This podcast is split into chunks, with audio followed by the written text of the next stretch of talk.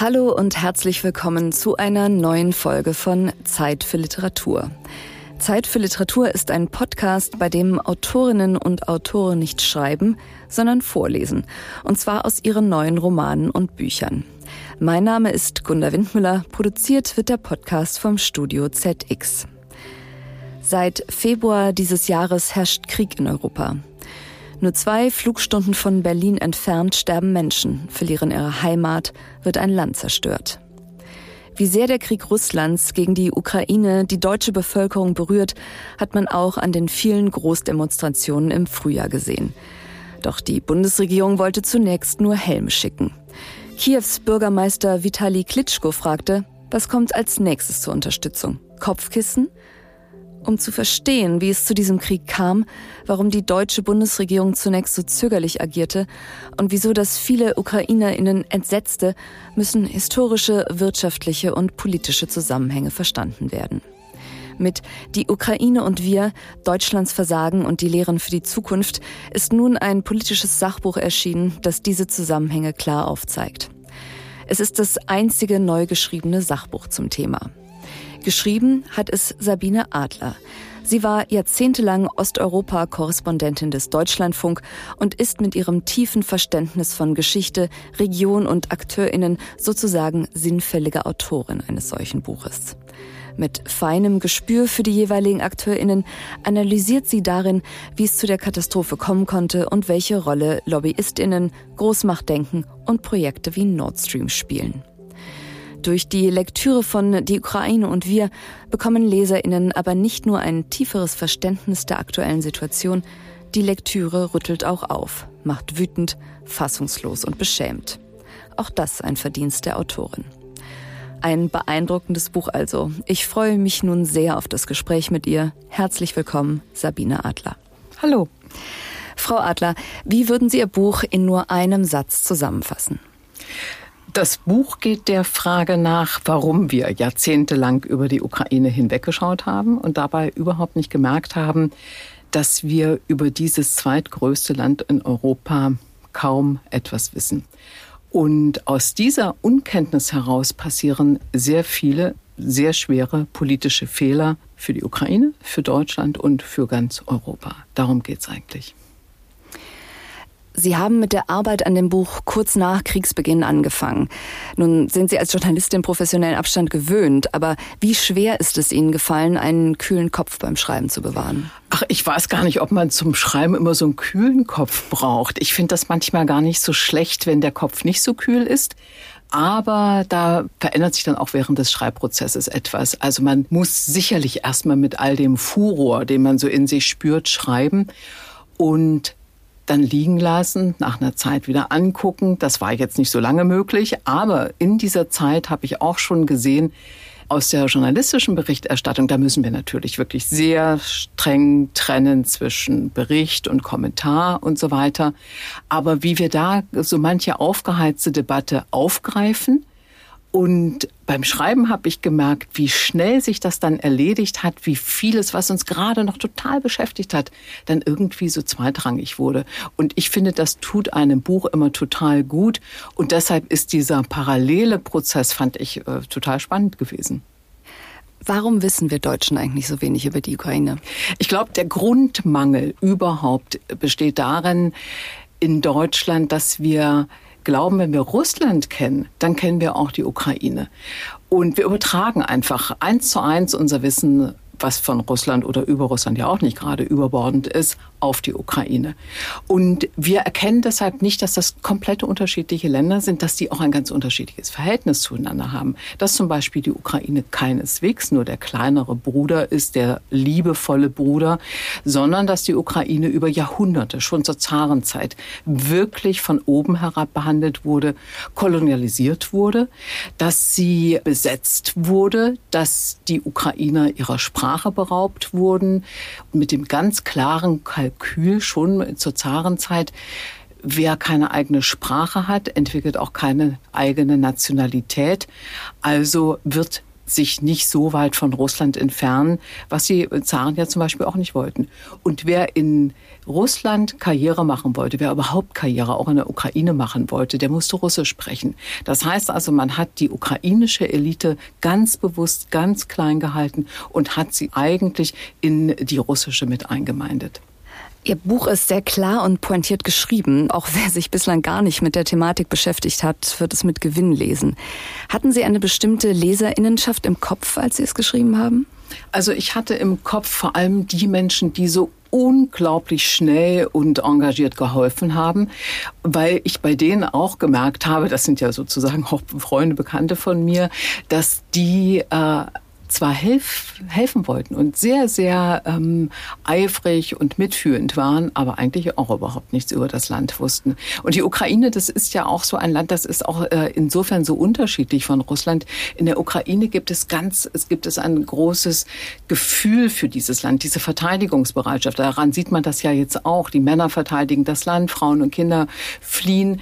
Das ist eine ganz starke Zivilgesellschaft, die versucht, ihr eigenes Land eben auch zu gestalten gestalten, umzugestalten, auch diese sehr vielen Unzulänglichkeiten anzupacken und äh, da wirklich sich äh, zu identifizieren und, und dieses Land nach vorn zu bringen. Das ist in Russland komplett anders. Auch das müssen wir noch wissen.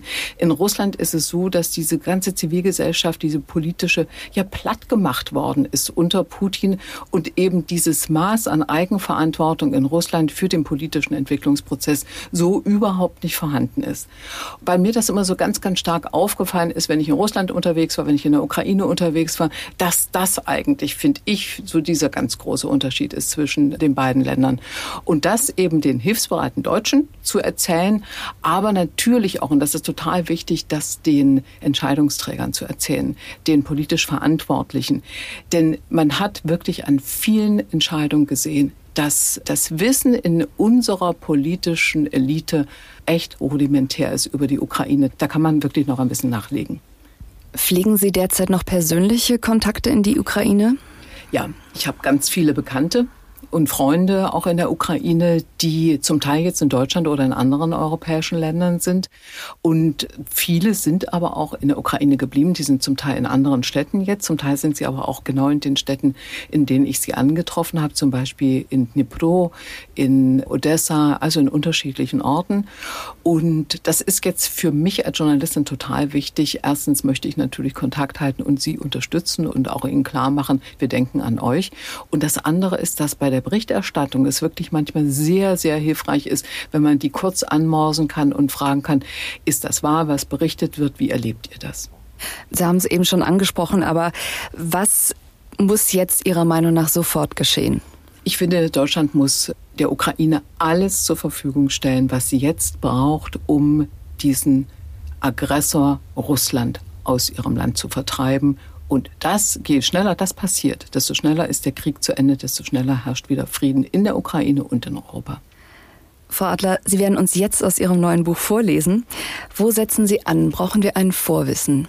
Ja, dieses Kapitel heißt Bar, Eppler, Schmidt und Schröder, das Quartett der eitlen Alten. Das setzt ein 2014, als Russland die Krim annektiert hat, als der Krieg in der Ostukraine begann, angezettelt wurde von Russland. Und trotz dieser russischen Verbrechen meinte Deutschland, meinten deutsche Politiker, sich mit Kritik an Russland zurückhalten zu müssen. Und das waren vor allem SPD-Politiker zunächst der Kriegs- und Nachkriegsgeneration. Die waren diejenigen, die das ständig angemahnt haben.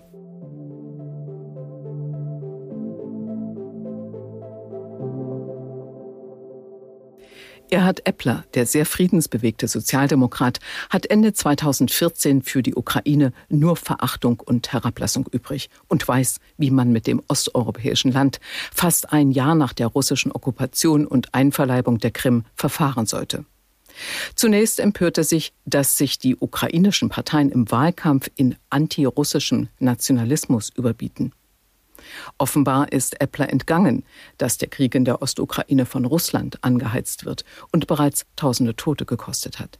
Außerdem findet er die Ukraine ökonomisch und finanziell so heruntergekommen, dass weder die Europäische Union noch Russland alleine in der Lage sein werden, dieses riesige Land zu sanieren. Nur gemeinsam könnten sie es schaffen.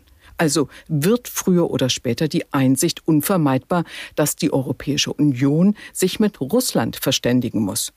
Dabei wird eine ukrainische Regierung zwar mitreden, aber nicht die Bedingungen diktieren können. In anderen Zusammenhängen würde man eine solche Haltung wohl als kolonialistisch bezeichnen. Eppler verliert kein Wort des Mitgefühls für die Kriegsopfer, deren Zahl bereits in die Tausende geht.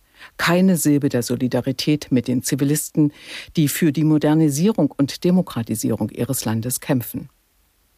Es ist das Quartett der eitlen Alten, das sich einfach nicht für die Ukraine erwärmen kann. Der jüngste und zugleich in den Medien präsenteste in diesem Reigen meldet sich noch kurz vor dem Krim-Referendum am 16. März 2014 zu Wort, als Russland dabei ist, sich die Krim einzuverleiben. Zwar habe es einen Bruch des Völkerrechts gegeben, mit einem erhobenen Zeigefinger solle man jedoch vorsichtig sein, weil ich es selbst gemacht habe, entschuldigt Gerhard Schröder Putins Invasion. Das, was Putin mit der Krim gemacht habe, sei für ihn die deutsche Beteiligung am Kosovo-Krieg gewesen. Er habe den gleichen Fehler auch begangen. Deswegen dürfe man Putin nicht dämonisieren. Die Parallele, die Schröder hier großzügig zieht, verläuft nicht ganz so geradlinig. Denn Serbien ist während und nach den Bombenangriffen 1999 nicht von Deutschland oder anderen NATO-Staaten besetzt worden. Außerdem gingen der Militäraktion monatelange Verhandlungen voraus. Sie erfolgte gerade nicht unangekündigt.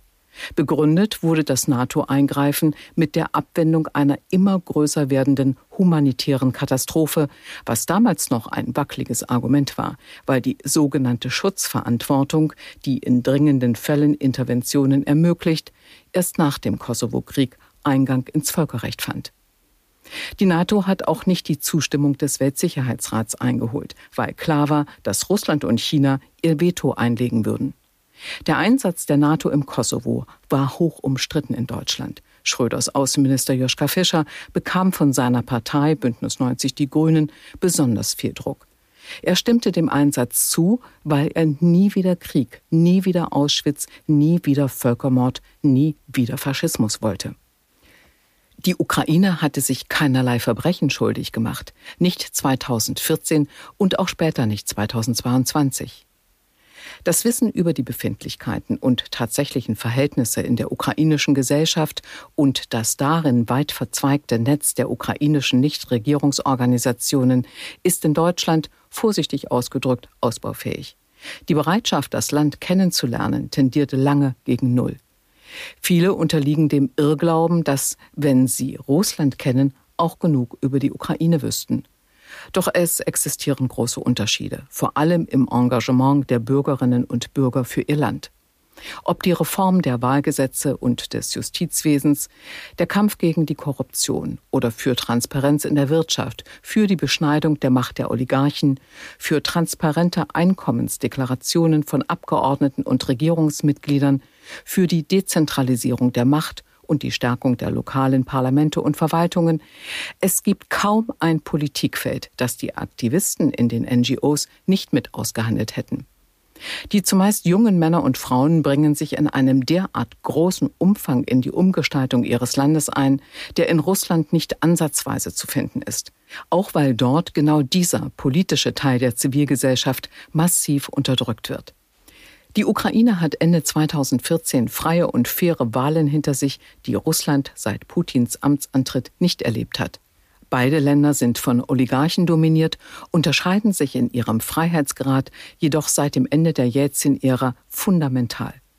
Doch die Deutschen sympathisieren immer noch mit dem autoritären Russland und fremdeln nach wie vor mit der zivilgesellschaftlich geprägten Ukraine. Deutsche Politiker und Journalisten haben kein Problem damit zuzugeben, dass sie über ein Land schreiben und urteilen, das sie bis heute nicht aus eigener Anschauung kennen. Dabei dauert ein Flug nach Kiew keine zwei Stunden und außerhalb der besetzten Ukraine war eine Reise in die übrigen Regionen bis 2022 völlig ungefährlich. Ein gefragter Gesprächspartner ist auch der SPD-Fahrensmann Egon Bahr. Der Architekt von Willy Brandts Ostpolitik ist sich bereits im März 2014 im Vorfeld der Abstimmung auf der Krim sicher, dass die Halbinsel künftig ein Teil Russlands sein werde. Bahr soll immer wieder in Interviews beantworten, ob der Kalte Krieg zurückgekehrt ist. Eine seltsame Frage angesichts des laufenden heißen Krieges in der Ostukraine aber ein guter Anlass, einmal mehr auf sein Lieblingsthema, den Wandel durch Annäherung zu kommen. Er lobt die von ihm miterfundene Ostpolitik nachträglich in den höchsten Tönen, denn damals habe niemand die andere Seite bekehren wollen. Ich habe jetzt das Gefühl, als ob man im Grunde dem Putin übel nimmt, dass er kein Demokrat nach unserer Auffassung und nach unserer Machart ist.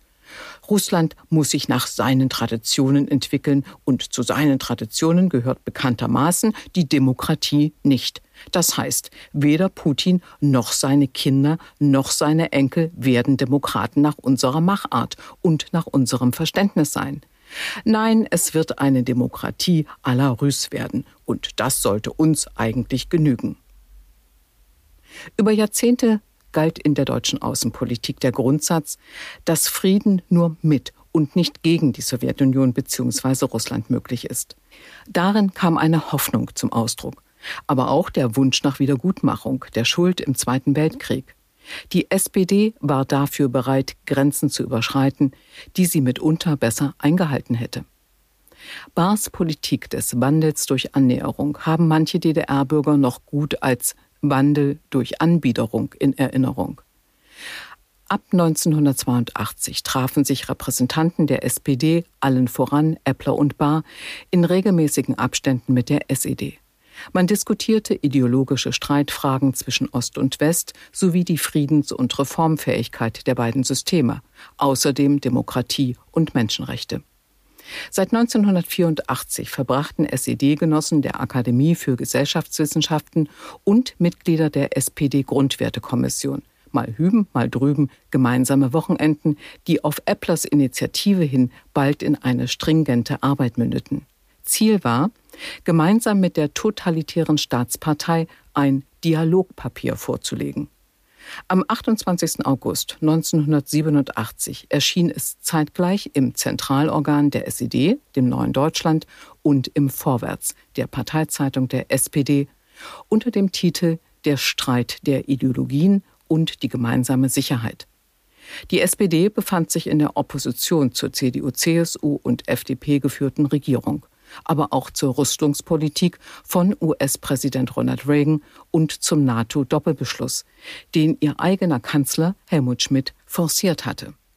1987 feiern sich die Sozialdemokraten dafür, dass das Papier die gemeinsame Sicherheit mit der innenpolitischen Forderung nach Öffnung und Dialogfähigkeit verknüpfte und die SED mit ihrer Unterschrift die Grundsätze der pluralistischen Demokratie anerkannte.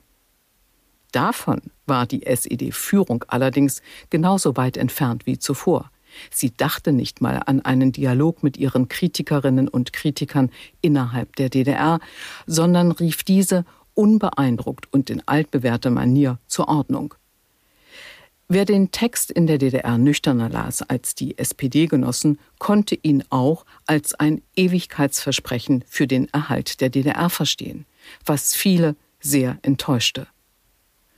Unsere Hoffnung kann sich nicht darauf richten, dass ein System das andere abschafft. Sie richtet sich darauf, dass beide Systeme reformfähig sind und der Wettbewerb der Systeme den Willen zur Reform auf beiden Seiten stärkt. Wenn es also Reformen geben sollte, dann nur in einem abgesteckten Rahmen, der nicht das System selbst antastete. Für das oberste Ziel, den Frieden, fiel die Freiheit der Ostdeutschen und Osteuropäer unter den Tisch. Bahr legte ein Jahr später nach. Es muss Frieden geben, auch ohne die Lösung der deutschen Frage. Die Mächtigen werden sich nicht wegen einer klein gewordenen Frage schlagen. Wieder einmal fürchtete die SPD jede Erschütterung des Status quo, wie schon 1980 bei der polnischen Solidarność-Bewegung. Und wieder einmal war ihr die Stabilität lieber als das Aufbrechen der Diktatur.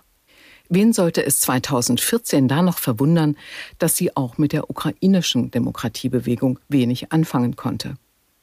Am besten im Quartett der eitlen Alten wusste Helmut Schmidt Bescheid.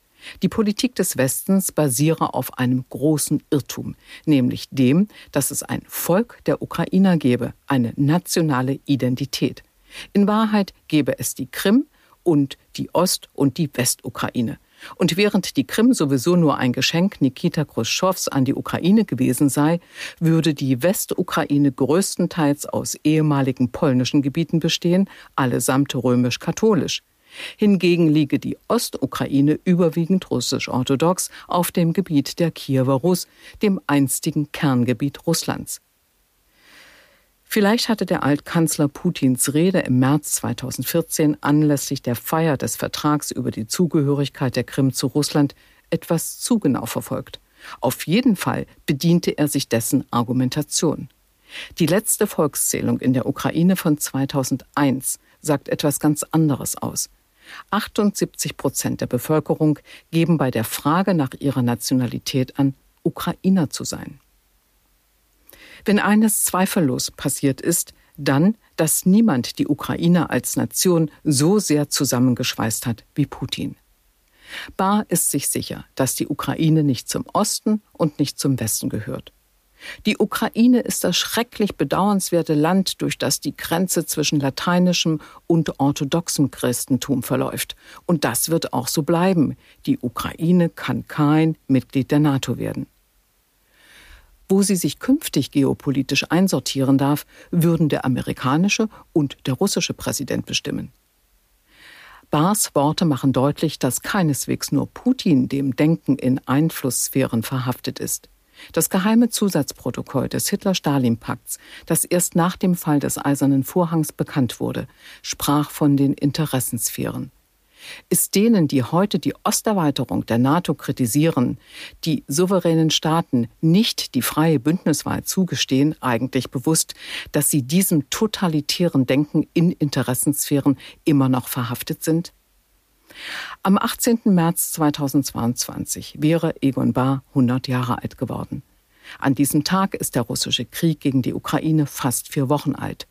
Und selbst manche SPD-Genossen haben inzwischen erkannt, dass die Zeit über den Erfinder des Wandels durch Annäherung hinweggegangen ist. Weder ist der Wandel durch Handel ein Rezept für alle Ewigkeit, noch bekommt Deutschland mit seinen Sonderbeziehungen zu Russland weiterhin einen Interessensausgleich mit Moskau hin. Denn das imperiale, chauvinistische Russland ist anders als die Sowjetunion nicht an der Einhaltung des Status quo interessiert, sondern vielmehr an dessen Veränderung. Zu Willy Brandts Zeiten betrug der Wehretat der Bundesrepublik gut vier Prozent des Bruttoinlandsprodukts, war also mehr als doppelt so hoch wie beim Amtsantritt von SPD-Kanzler Olaf Scholz. Die Sowjetunion durfte damals sicher sein, dass bei aller Entspannungspolitik Deutschlands Stärke nicht vernachlässigt wurde. Im Gegenteil. Die Softpower war möglich, weil an der Verteidigungsfähigkeit keine Abstriche gemacht wurden.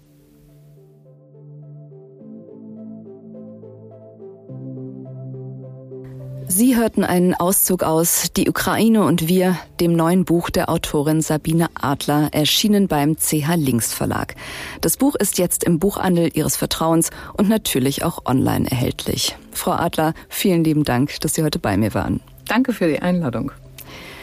Das war eine neue Folge Zeit für Literatur, der Vorlesepodcast, produziert vom Studio ZX. Ich bin Gunda Windmüller. Schön, dass Sie sich heute Zeit für Literatur genommen haben und bis zum nächsten Mal.